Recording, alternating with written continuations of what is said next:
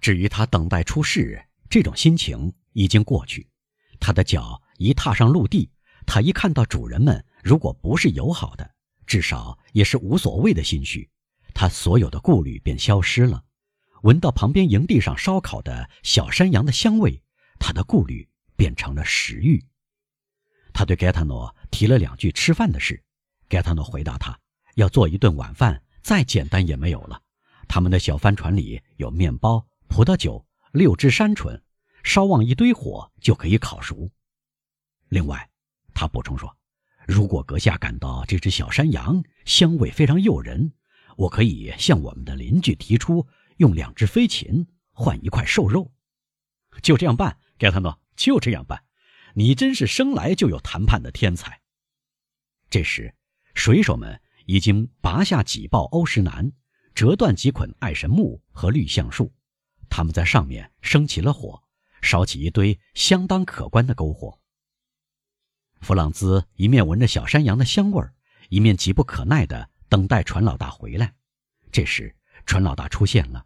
带着忧心忡忡的神态向他走来，怎么？他问：“有什么新情况？他们拒绝我们的提议吗？”相反，盖塔诺说：“有人已经对头头说，您是一个年轻的法国人，他邀请您跟他共进晚餐。”好啊，弗朗兹说：“这个头头是个很有教养的人，我看不出我为什么要拒绝，尤其我带上自己的晚餐。”哦。不是这样，他的晚餐很丰盛，但他请您到他家里去，有一个奇怪的附加条件。到他家里，年轻人说，他叫人造了一幢房子。不，但至少据他们说的，他有一个非常舒适的住所。您认识这个头吗？我听人谈起过。说好话。还是说坏话，两种都有。欠鬼，是什么条件？就是你要让人蒙上眼睛，直到他亲自告诉您的时候，才能把绑带取下来。弗朗兹尽量观察盖塔诺的目光，想知道这个提议里包藏着什么东西。啊，盖塔诺又说，在回答弗朗兹的想法。我很清楚这件事是值得考虑的。您处在我的位置会怎么办？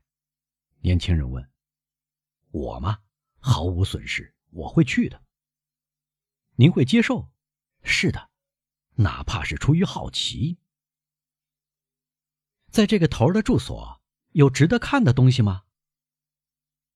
听着，盖塔诺压低声音说。我不知道别人的话是否真实。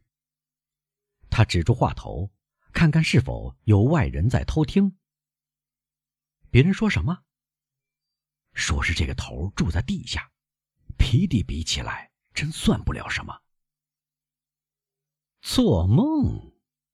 弗朗兹又坐下来说：“哦，这不是做梦。”船老大又说：“这是现实。”圣菲迪南号的舵手。卡玛有一天进了他的住处，出来时非常吃惊，说是这样的财富只在童话里才有。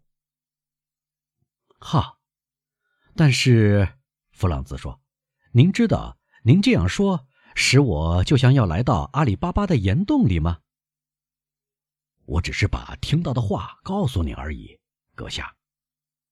那么您建议我接受了？嚯，我没有这样说。阁下悉听尊便，我不想在这样的场合向您做这样的建议。弗朗兹考虑了一下，感到这个如此豪富的人不可能贪图他的钱，他身上只有几千法郎而已。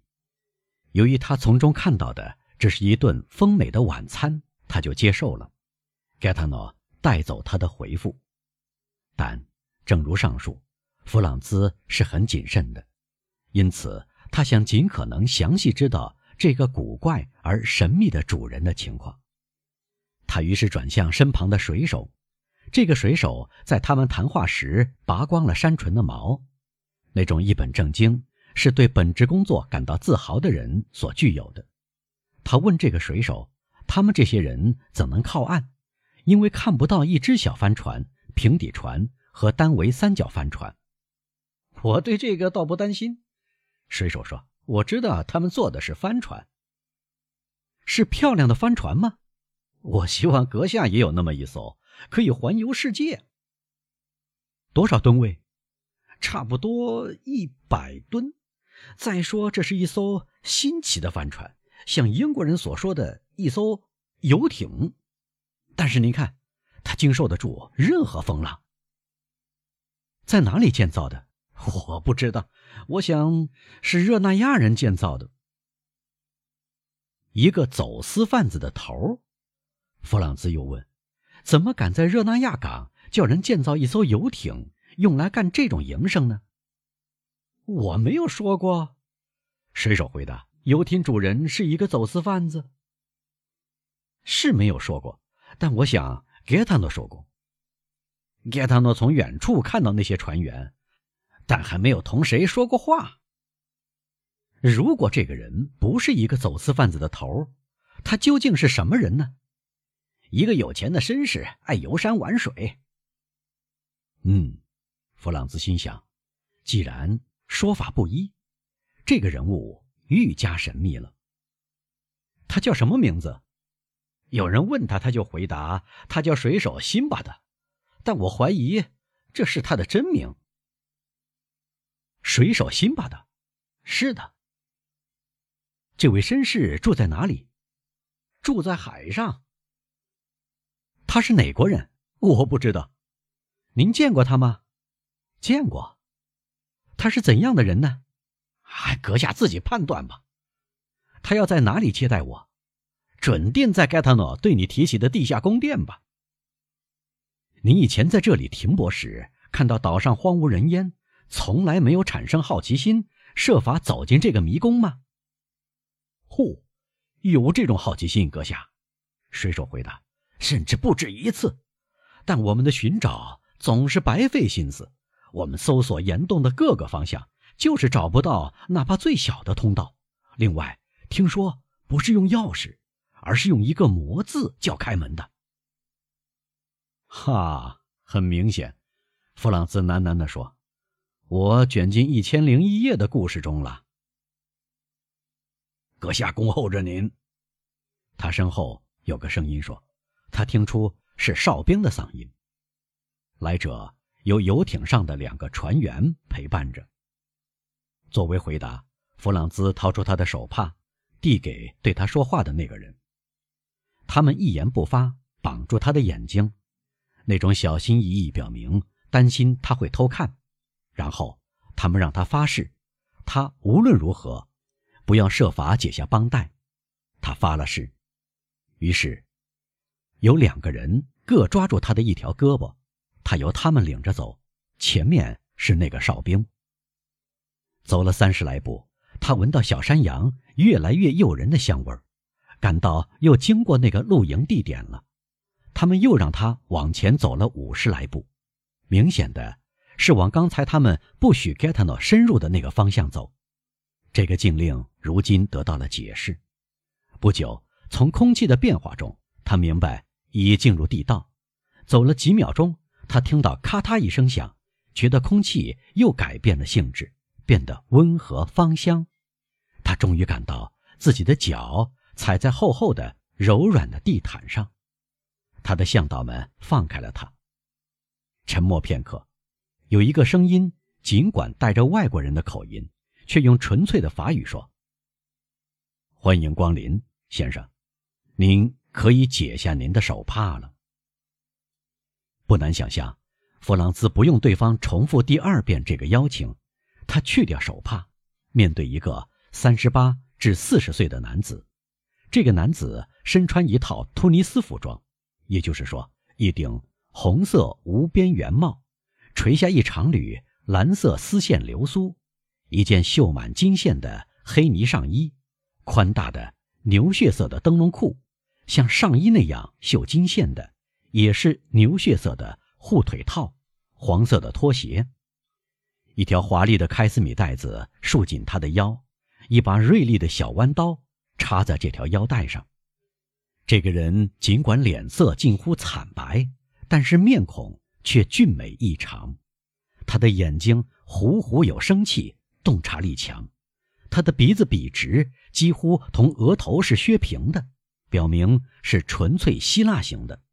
他的牙齿白如珍珠，在黑色小胡子的衬托下。更加显眼。不过，这种脸色苍白很古怪，简直可以说这个人长期关在坟墓里，无法恢复活人的肉色。他虽然身材并不高大，但十分匀称，而且像南方人那样手脚都很细巧。弗朗兹曾认为盖塔诺的叙述是做梦，现在令他惊奇的是家具的奢华。整个房间蒙着深红色的挖金花的土耳其布，在一个凹进去的地方放着一只没有扶手的长沙发，上面摆着一簇镀金银套子、把手闪烁出宝石光芒的阿拉伯武器。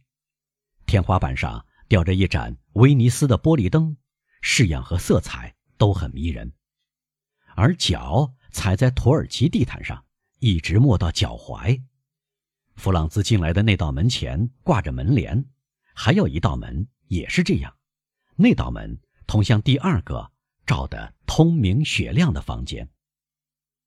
主人让弗朗兹惊愕了一会儿，而他也在审查客人，目光不离开后者。先生，他终于对客人说：“千万原谅对您采取小心措施，才把您领到我这里来。”由于这个岛大部分时间没有人，如果这个住处的秘密为外人所知，我回来的时候就会看到我落脚的地方乱七八糟，我会大为不快，并非因为我要遭受损失，而是因为我就没有把握在我需要的时候与世隔绝。现在，我要尽力让您忘掉这小小的不快。给您提供您在这里意想不到会看到的东西，就是说，一顿过得去的晚餐和相当舒适的床铺。真的，亲爱的主人，弗朗兹回答：“您不必客气。我向来看到那些进入魔宫的人都要蒙上眼睛，比如于格诺教徒中的拉乌尔。我当真没有什么可抱怨的，因为您给我看到的东西是继一千零一夜之后。”出现的奇迹。嗨，我要像卢库鲁斯那样对您说：如果我早知道有幸接待您来访，我会做好准备。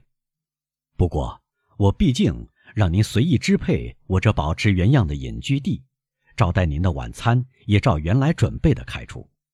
阿里，晚餐准备好了吗？